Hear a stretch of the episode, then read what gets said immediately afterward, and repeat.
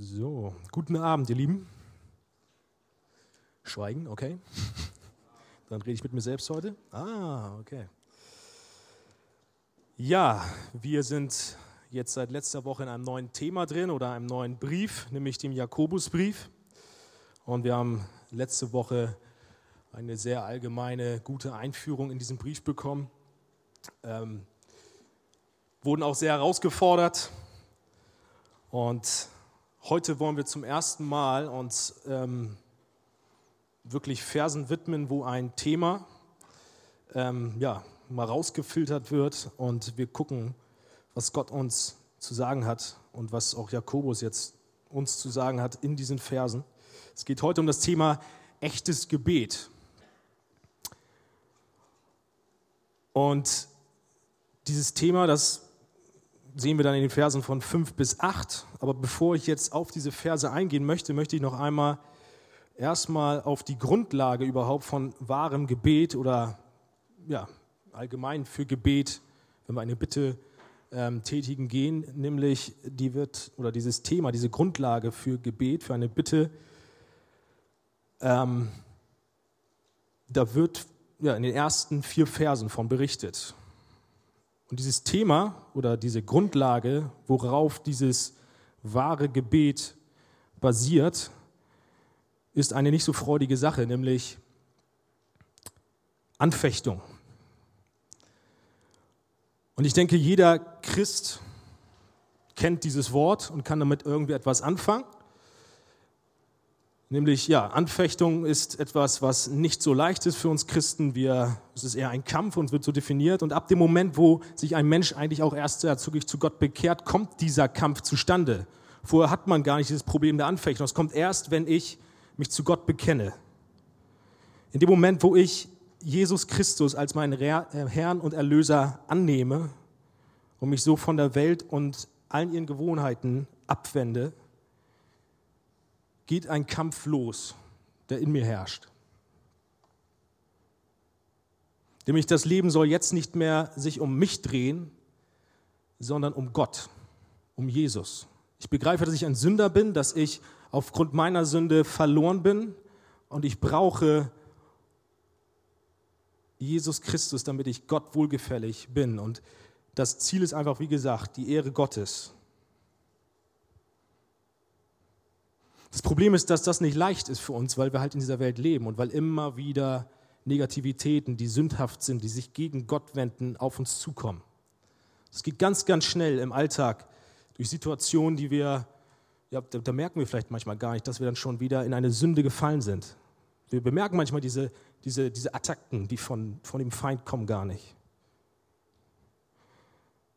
Und das liegt daran, weil wir von Grund auf einfach sündig sind und erstmal dieser Prozess der Heiligung da ist, der uns immer mehr Dinge offenbart, wie wir sind. Also manchmal merken wir gar nicht, dass wir sündig sind.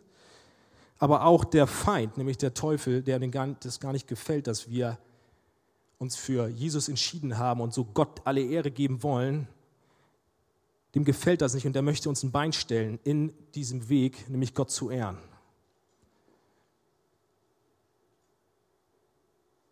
Der Teufel steht an jeder Straßenecke, wo uns eine, ja, eine Situation, die uns vielleicht ja in Versuchung bringen kann und möchte uns attackieren. In 1. Petrus 5, Vers 8, da steht, seid nüchtern und wacht. Euer Widersacher, der Teufel, geht umher wie ein brüllender Löwe und sucht, wen er verschlingen kann. Der Feind, der steht da und er wartet darauf, dich einfach nur fertig zu machen und dich von Gott abzu schneiden und zu trennen, sodass du wieder von vorne anfangen musst oder vielleicht auch Gott ganz anzweifelst.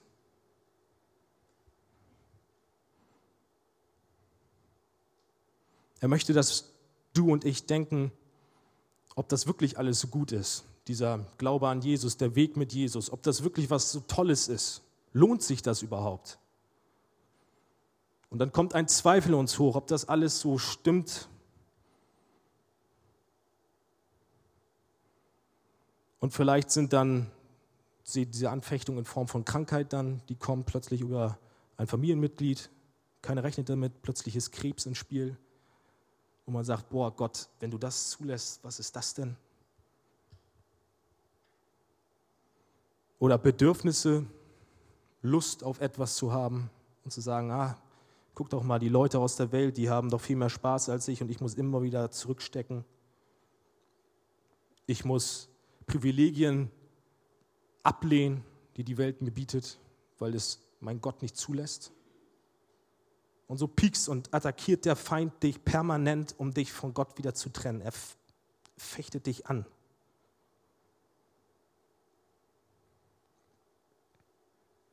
Die Frage nun vielleicht auch erstmal nochmal, darauf geht auch, wie gesagt, Jakobus in den ersten vier Versen ein, wozu lässt Gott überhaupt diese Anfechtung denn zu?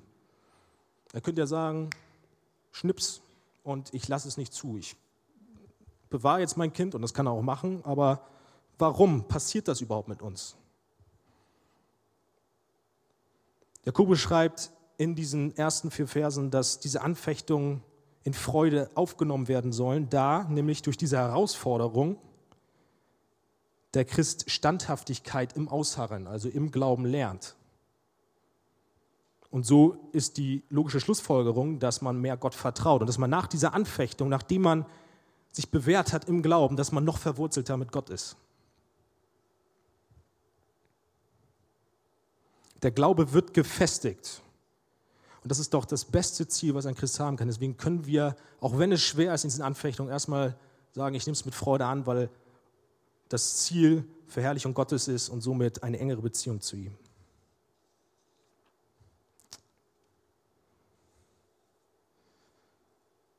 Wir sehen aber auch oder merken, dass das Problem da ist, dass wir alleine diesen Anfechtungen gar nicht standhalten können.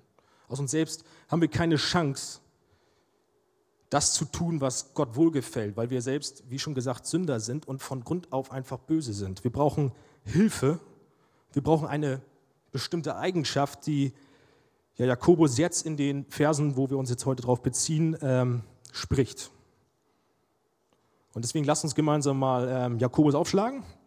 Jakobus 1, Verse 5 bis 8. Jakobus 1, Verse 5 bis 8. Und da steht, wenn es jemand aber unter euch an Weisheit mangelt, so erbitte er sie von Gott, der allen gern und ohne Vorwurf gibt, so wird sie ihm gegeben werden. Er bitte aber im Glauben und Zweifel nicht, denn wer zweifelt gleich der Meereswoge, die vom Wind getrieben hin und her geworfen wird. Ein solcher Mensch denke nicht, dass etwas von dem Herrn empfangen werde. Ein Mann mit geteiltem Herzen, unbeständig in allen seinen Wegen.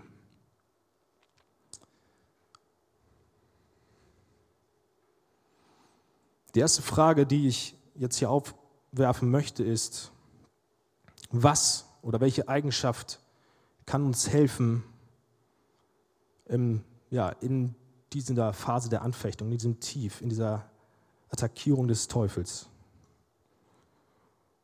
Und da lesen wir am Anfang des Vers 5 von dem Wort Weisheit. Wir brauchen Weisheit, um den Attacken des Teufels standhalten zu können. Und die Frage, was ist denn diese Weisheit eigentlich?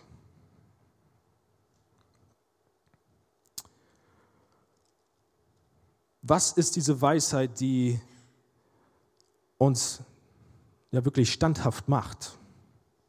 Mit dieser Weisheit ist kein, keine philosophische Erkenntnis irgendwie gemeint, die diese Welt uns bieten kann, sondern mit dieser Weisheit ist eine Erkenntnis, ein Wissen gemeint, die diese, diese Erkenntnis ist die, dass, dass die gleiche ist, die Gott hat, nämlich dass Gott wohlgefällt. Es ist das Wissen und dann auch so zu tun, was Gott wohlgefällt. Also das ist die Weisheit, nämlich sich wirklich an Gott zu orientieren und zu wissen, was er mag, was er möchte von mir.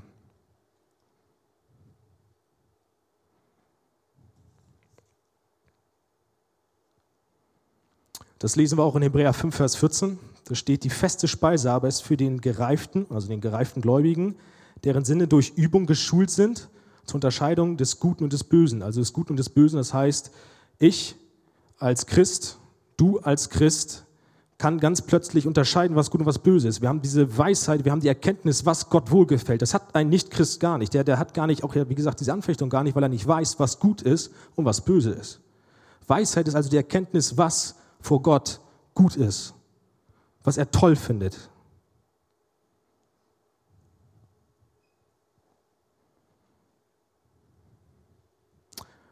Und wozu brauchen wir diese Weisheit? Das habe ich gerade schon ein wenig genannt. Diese Weisheit ist da, um, damit wir mit, mit, mit den Versuchungen richtig umgehen können und nicht zu fallen. Da können wir dann zum Beispiel diese berühmte Stelle mit der Waffenrüstung Gottes ähm, vielleicht was anfangen, wo wir genau eigentlich auch den Umgang damit haben und wissen einfach, okay, ich bin in dieser Anfechtung, ich weiß, Gott gibt mir die Weisheit, jetzt damit umzugehen und das Richtige zu tun und nicht zu fallen.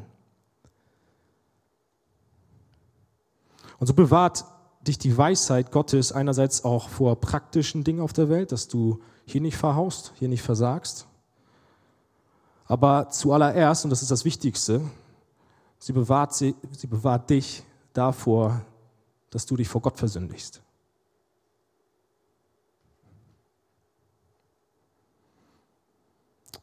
Nun die Frage, von wem kommt denn diese Weisheit? Diese Weisheit kommt nicht aus uns allein heraus. Wir können nicht einfach sagen, ich bin jetzt weise und ich habe diese Erkenntnis, sondern wir müssen, es muss etwas in uns passiert sein. Wir müssen vom Neuen geboren sein. Gott muss in uns sein. Wir sind nur schlecht. Aus uns kann nicht die Erkenntnis kommen, was wirklich gut und was wirklich böse ist, weil wir verdorben sind. Wir sind blind. Wir haben gar nicht, wir, haben, wir können das gar nicht kategorisieren, weil wir einfach Menschen sind. Wir sind von Natur aus einfach böse und schlecht. Und wir wissen einfach nicht, was Gott möchte. Also wer hat diese Weisheit? Nur Gott hat diese Weisheit, weil er die Weisheit ist. Er ist der, der die Autorität hat, überhaupt zu sagen, was gut und was böse ist. Und somit hat er diese Weisheit. Und somit bleibt uns eigentlich auch nichts anderes übrig, als zu Gott zu kommen und um diese Weisheit zu bitten. In dieser Phase der Anfechtung. Wie Jakobus in Vers 5 schreibt, wenn aber jemand von euch an Weisheit mangelt, so bitte er Gott, der allen willig gibt und keine Vorwürfe macht, und sie wird ihm gegeben werden.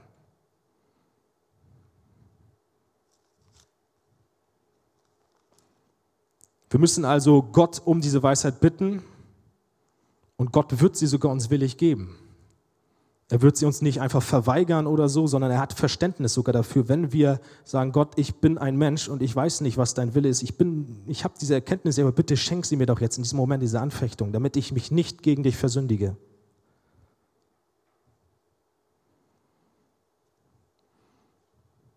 Wir brauchen also die Weisheit in Zeiten der Anfechtung. Das ist das Mittel.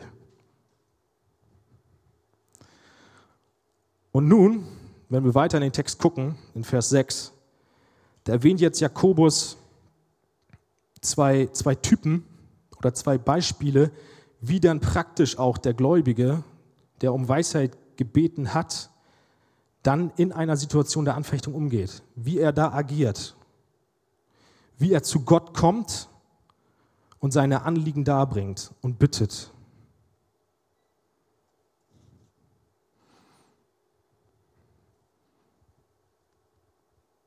Was ist denn wichtig? Was ist der Typ Mensch, der Gott oder in Weisheit dann handelt? Er muss glauben und nicht zweifeln. Das lesen wir in Jakobus 1 und dann 6 bis 8. Wir lesen einfach mal am Anfang, also am Anfang Vers 6. Er bitte aber im Glauben, ohne irgend zu zweifeln, denn der Zweifler gleich einer Meereswoge und so weiter und so fort. Und was heißt es denn in der Anfechtung im Glauben zu beten? Nicht zu zweifeln in dieser Situation.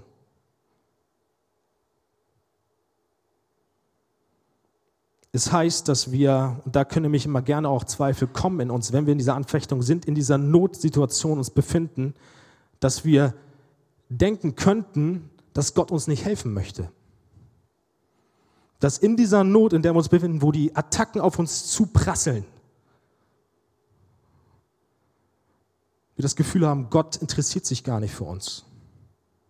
Er möchte gar nicht helfen und er möchte uns gar nicht seine Weisheit eigentlich geben in die Situation und gar nicht uns möglich machen, damit umzugehen. So besteht die Gefahr, dass dann wir in der Einstellung schon in dieser Not ins Gebet gehen und sagen, ich bete jetzt mein Anliegen runter, aber im Endeffekt wird auch eh nichts passieren.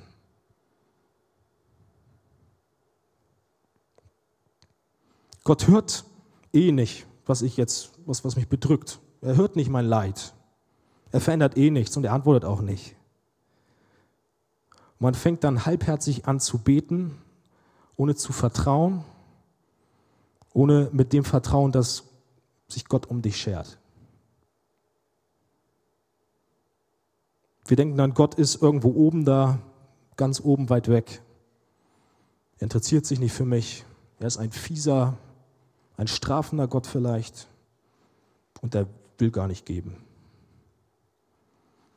Da muss man aufpassen, denn das sind brutalste Lügen, die du dir einreden kannst in dieser Anfechtung. Das hat nämlich nichts mit Glauben zu tun, denn das ist einfach, das ist wirklich Zweifeln. Denn die Bibel sagt, dass Gott ein ganz, ganz anderer ist. Gott ist ein liebender Gott, welcher uns alles geben möchte. Da müssen wir aufpassen mit, da komme ich gleich noch drauf zu sprechen, aber erstmal, Gott ist ein liebender Gott. Und das sehen wir im Endeffekt oder an allerersten, oder haben wir den Beweis daran, dass er uns seinen Sohn Jesus Christus gegeben hat. Und er hat uns mit Jesus Christus schon alles Nötige gegeben, was wir brauchen.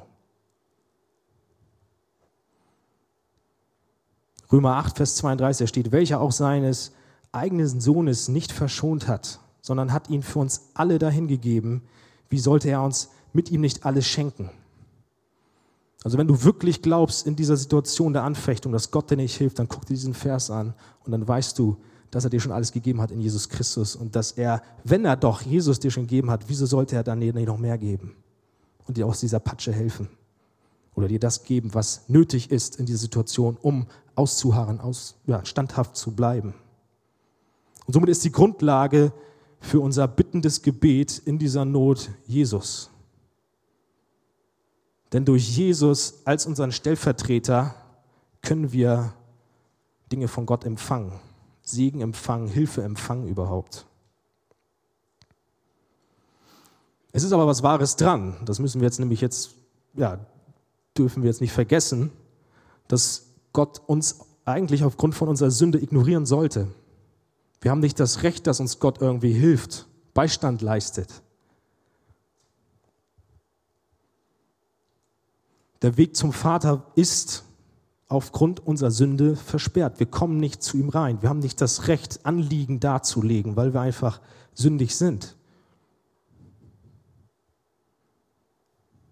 Wir dürften nichts vor Gott erbitten. Wir haben auch, weil wir Gott verachtet haben und nicht seinen Weisungen des, ja, von ihm, von dem Schöpfer gefolgt sind, haben wir nicht das Recht. Eigentlich hat er nur das Recht, sich was von uns zu wünschen von uns etwas zu bekommen, weil er doch der Schöpfer ist, der Heilige ist. Und dann wollen wir als Menschen uns das Recht nehmen, uns was von Gott zu erfragen, zu bitten. Der kleine Mensch, der fordert was von Gott. Das ist eigentlich verdrehte Welt. Doch Gott kommt, und das haben wir jetzt gerade schon gesagt, in Form von Jesus Christus auf die Welt und macht uns es möglich, dass wir plötzlich durch Jesus Christus kommen, zum Vater kommen dürfen und vor den Thron, mutig vor den Thron kommen dürfen und sagen und uns Anliegen darbringen dürfen.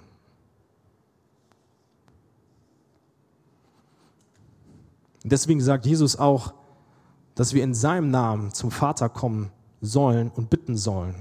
In Johannes 14, Vers 14, da steht, wenn ihr etwas bittet oder bitten werdet, in meinen Namen, so werde ich es tun. Wie sieht das praktisch aus? Ich komme also im Gebet in meiner Not zum Vater und sage, ich habe nichts verdient, ich habe gar nichts verdient. Du solltest mich eigentlich zerstören, du solltest mich fertig machen. Mir steht nichts zu, mir steht kein einziger Wunsch, kein Anliegen zu, das ich dir bringen kann, da ich es nicht wert bin. Ich kann nichts von Gott erwarten, ich kann nichts von dir erwarten, weil ich einfach schlecht bin, ich bin Dreck in Augen von dir. Ich habe nur gerechte Strafe für meine Sünde zu empfangen eigentlich. Nichts Gutes. Aber jetzt stehe ich vor dir im Namen Jesu Christi, meines Herrn. Durch ihn bin ich gerecht vor dir. Und ich darf nun etwas bitten. Und, so, und er von dir kommt, dann sagt die Bank, sorry, du kriegst nichts dafür, weil auf diesem Scheck da, da ist nichts. Da ist nichts drauf, da ist keine Zahl drauf und du hast, dein, dein Konto ist leer. Dann gehst du zurück und kommst mit dem Scheck Jesu Christi wieder und sagst, okay, und was ist da drauf? Und dann kommt alles.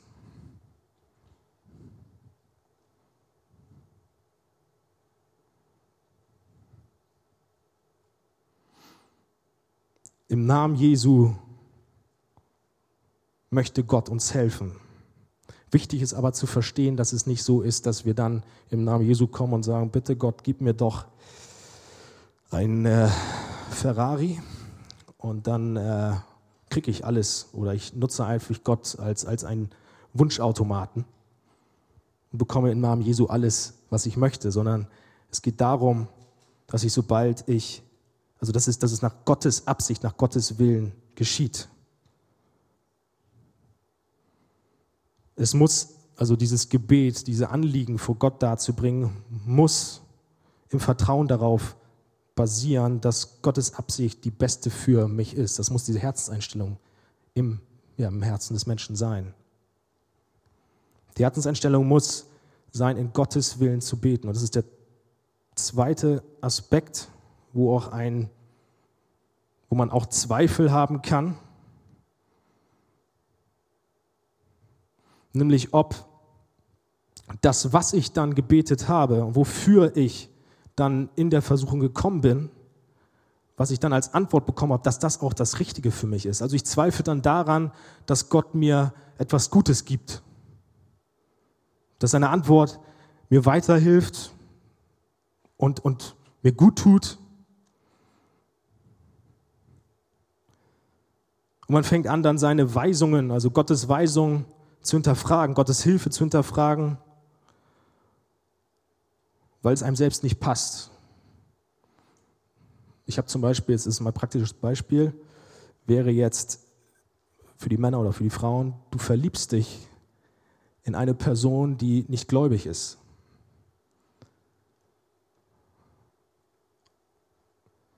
Und du bist so schwer verliebt, dass du gar keine Chance hast, also dass du innerlich in diesem Kampf bist, du weißt eigentlich, es ist nicht richtig, aber da ist dann dieser Zwiespalt.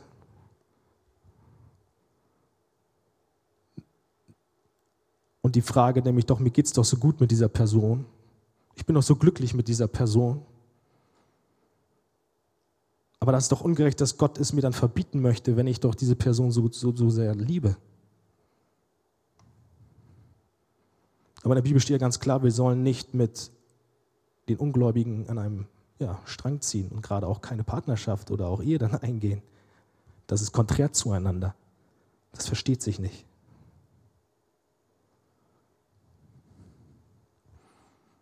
Und dann fängt man an, seine eigenen Bedürfnisse in dieser Frage plötzlich an Nummer eins zu stellen und zu sagen, dass Gottes Wille nicht oder Gottes Antwort nicht die ist, die ich haben möchte und die auch dann mir nicht gut passt. Ich zweifle also an seiner Antwort dann. Du willst Gottes Weisung in diesem Moment gar nicht wahrhaben, du wischst sie einfach weg. Es ist denn auch gar nicht wichtig, irgendwie Gottes Weisung zu bekommen und seine Weisheit zu bekommen, wie du dann in dieser Anfechtung, in einem Problemfall agieren sollst, sondern du zweifelst dann ja an Gottes Weisheit, die du geschenkt bekommen hast, die du auch erbeten hast. Du wirst also mit einem zweifelten, geteilten Herzen beten.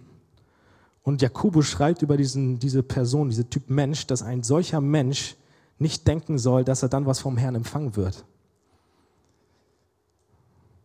Es ist eigentlich auch irgendwie sehr interessant, wenn man sich das so vorstellt, dass ich, das war jetzt ein Beispiel, es gibt noch andere Situationen, einfach, dass man aus einem fleischlichen Herzen etwas zu Gott bringt, eine Antwort haben möchte und dann wünscht man sich, dass dann halt die Antwort einem, also aus dem, also mein Fleisch beruhigt.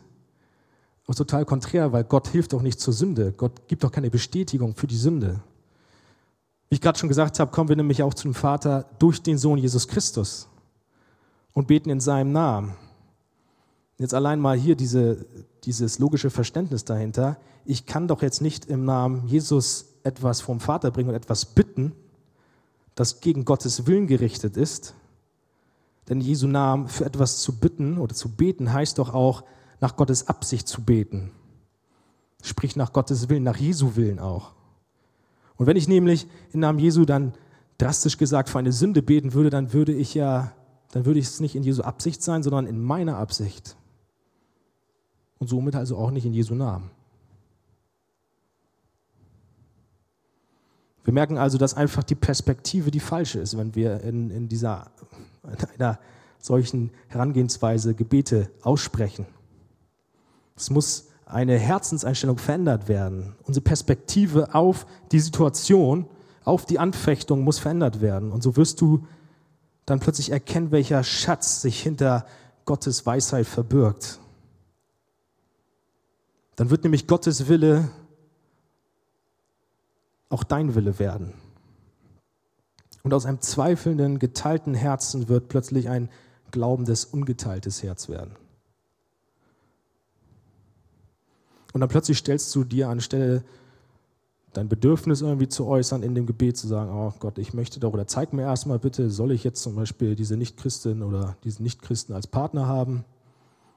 Dann kommt natürlich diese Antwort, nein. Warum denn nicht? Man zweifelt rum, es tut mir doch so gut. Und plötzlich mit diesem neuen Herzen, mit der richtigen Herangehensweise, mit dem Willen, mit der Weisheit Gottes, gehst du jetzt vor den Thron Gottes und sagst, oder fragst dann eher, wird dieser Partner, diese Person dich näher zu Gott führen, zu Jesus führen? Wird diese Beziehung Gott ehren? Wird sie dabei helfen, das Ziel zu erreichen, in der Heiligung zu wachsen? Nein. Das ist eher das Gegenteil. Es wird dich eher von Gott trennen. Und es gibt verschiedene Beispiele. Ich habe jetzt, wie gesagt, nur das als einfach ist, gerade in der jungen Truppe hier, kann man es vielleicht ein bisschen besser verstehen.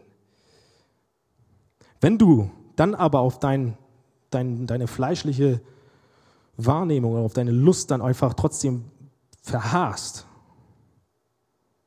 dann verwehrst du doch Gottes Weisheit und dein Ziel, nämlich ist dann nicht mehr Gottes Ehre, sondern du entscheidest dich dann für die Sünde und für dich selbst. Und das ist gegen Gottes Willen.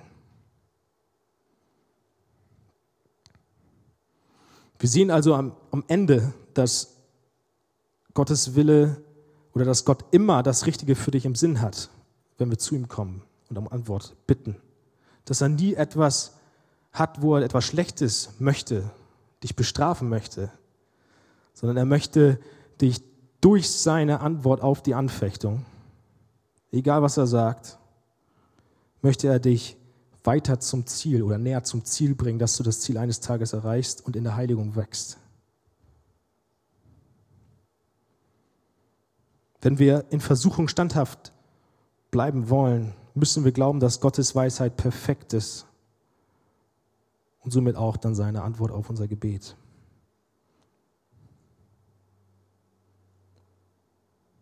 Es kann aber auch sein, dass du dich nicht nach etwas sehnst, was generell gegen Gott ist.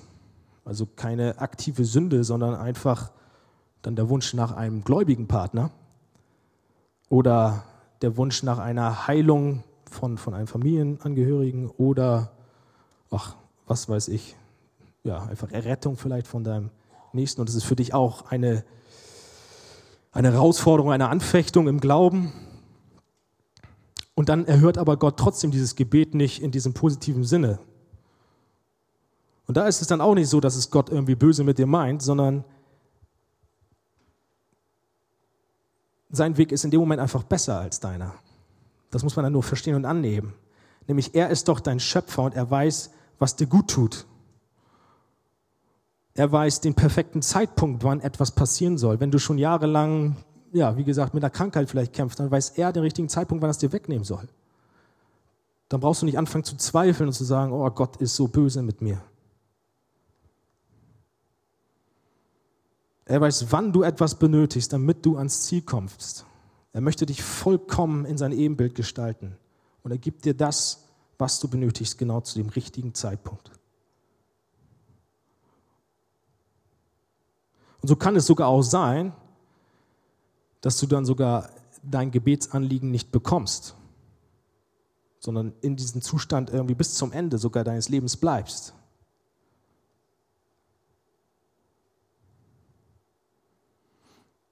Aber selbst das ist dann eine Herausforderung, dass wir im Vertrauen dann im Glauben zu Gott kommen und sagen, du meinst es gut mit mir, du formst mich durch die Situation und bringst mich zum Ziel. Und so sollen wir auf das Wort vertrauen, was in Römer 8, 28 steht. Wir wissen aber, dass denen, die Gott lieben, alle Dinge zum Besten dienen, denen, die nach dem Vorsatz berufen sind. Zusammengefasst noch einmal, muss Gottes Wille über deinem Gebet und deinem Wunsch stehen, sondern und dein Wunsch muss sein, ihm zu gefallen, egal was los ist in deinem Leben. Und Jesus selbst ist hier ein sehr, sehr großes Vorbild auch in dieser Situation. Er hatte eine Riesenanfechtung, als er kurz vor der Kreuzzügung im Garten Gethsemane dieses ja, Gebet sprach und er eigentlich darum bat, dass dieser Kelch, dieser, dieser, dieser qualvolle Tod an ihm vorübergehen wird. Und dann macht er aber weiter, indem er sagt, es geschehe nicht das, was ich will, nicht mein Wille geschehe, sondern dein Wille.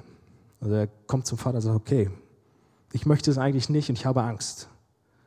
Aber wenn du es wirklich möchtest, dass ich das mache, dann soll dein Wille geschehen. Und was das Resultat ist für uns natürlich der größte Segen aller Zeiten, nämlich dass er am Kreuz vor unsere Sünden starb und uns befreit hat von aller Ungerechtigkeit.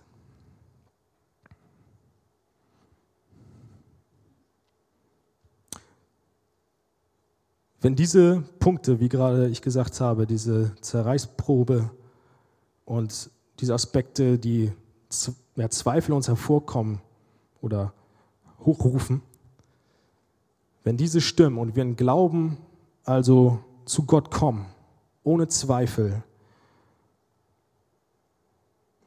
dann wird uns Gott in der Versuchung wirklich stärken. Und das prägt auch unser Leben, wenn wir Gottes ja, Willen an Nummer eins haben, wenn wir ihm vertrauen, auch in diese Anfechtung, in, in diesen Attacken des Teufels. Es gibt der allgemein sehr viel Zuversicht im Leben und auch Beständigkeit.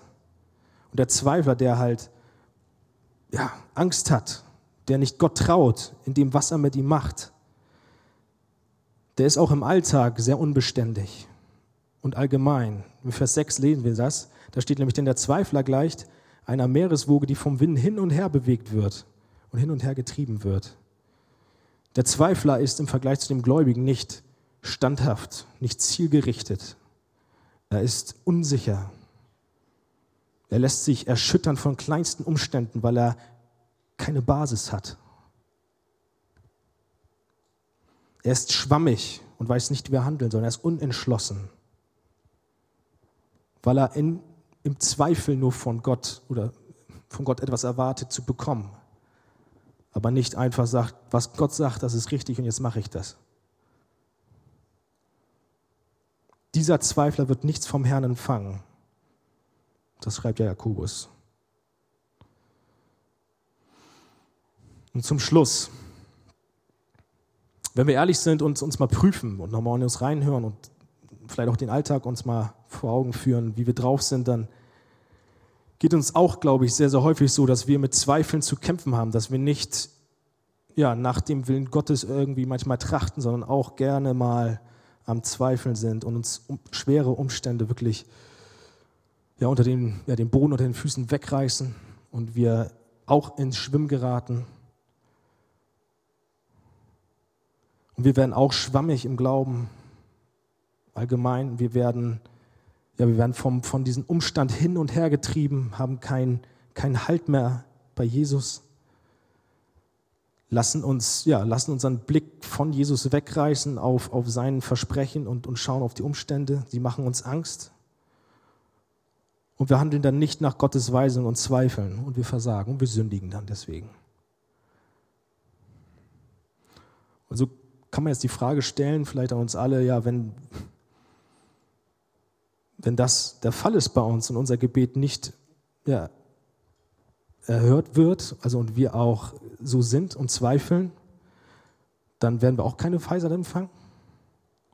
Dann werden wir, dann sind wir quasi verloren, wenn wir so eine Eigenschaft haben, wenn wir auch mal zweifeln?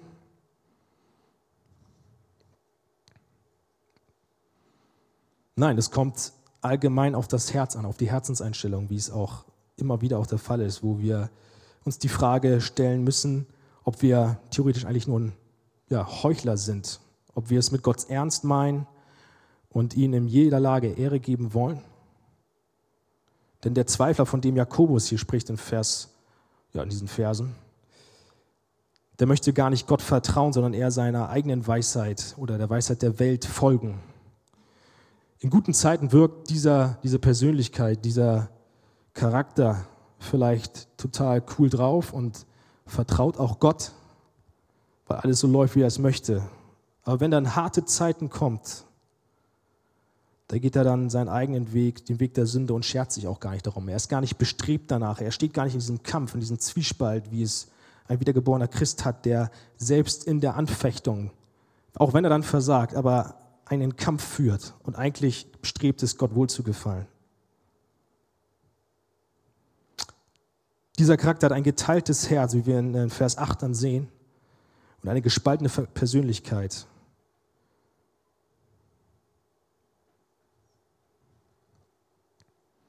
Aber Christen, wiedergeborene Christen, haben in den Herausforderungen, auch wenn sie zweifeln, auch wenn sie fallen, eine Herzenseinstellung, die von dem Wunsch geprägt ist, Gott treu zu sein. Und so müssen wir als Christen oder als Gläubige zwar bestrebt sein, ohne Zweifel zu leben, aber wir dürfen auch eine sehr beruhigende Hoffnung haben, dass Gott, auch wenn wir mal versagen, unser Herz ansieht und unsere aufrichtige Bereitschaft ihm zu vertrauen sieht. Denn in 1 Samuel 16, Vers 7, da steht, ein Mensch sieht, was vor Augen ist, der Herr aber sieht das Herz an. Also Jesus, unser Herr, kann gucken und weiß genau, wie du es meinst. Auch wenn du mal äußerlich wirklich am Tiefpunkt bist, auch innerlich, weiß er aber dein, dein Herz, wie es zu ihm steht. Und dass es die Sünde hasst, dass es ihm folgen will und dass es ihm wohlgefallen möchte. Und dann ist es sogar auch genial, dass es nicht unsere eigene Kraft ist, sondern Gottes Kraft ist, die uns überhaupt in diese Lage versetzt, dass wir ja nicht zweifeln, dass wir glauben. Denn Jesus ist der Vollender des Glaubens auch. Das lesen wir in Philippa 2, Vers 13. Denn Gott ist, der in euch beides bewirkt, das Wollen und das Vollbringen nach seinem Wohlgefallen. Also Jesus hilft uns dabei. Er ist der Ursprung in unserem Herzen. Also wir müssen uns nicht irgendwie aus einer falschen Intention anstrengen, unbedingt und in der Werkgerechtigkeit irgendwie abrutschen, dass wir Gott wohlgefallen müssen, sondern wir können sogar da sagen, Gott hilft uns dabei, diesen Schritt zu gehen, des Gehorsams, dass wir er, er, bewirkt das Wollen, dass wir überhaupt ihm wohlgefallen wollen und er bewirkt auch das Vollbringen, dass wir in der Anfechtung dann auch gestärkt werden und dann uns zu seinem Namen bekennen und nicht fallen. Und das, das ist doch jetzt Amen. Ich möchte beten. Wir können aufstehen. Lobpreisteam kann nach vorne kommen. Jesus, wir danken dir für, für dein Wort. Wir danken dir, dass wir in dieser Welt dich haben, als unser, unseren Felsen, auf dem wir stehen und dass wir, egal was für Attacken des Feindes kommen, wir uns ja nichts anderes machen, ja, brauchen, als, als zu dir zu kommen und uns an ja, dich festzuklammern. Und ich bitte dich einfach, dass du uns dabei hilfst und dass du uns das immer wieder aufzeigst, dass du uns den Mut gibst, auch in Anfechtung standhaft zu bleiben, dass wir uns nicht beirren lassen. Schenk du uns die Kraft dazu, auch dir zu folgen, egal was für Umstände uns bedrücken. Mach doch, dass wir den, ja, wirklich beständig auch im Gebet sind und dass wir deine Weisheit auch haben wollen, dass wir nach deinem Wohlgefallen leben wollen und auch die Sicht davon haben, deine Sicht auf, auf diese Welt und dass wir alles für nichts erachten und dich als größten Schatz haben. Ich bitte dich einfach von ganzem Herzen dafür. Amen.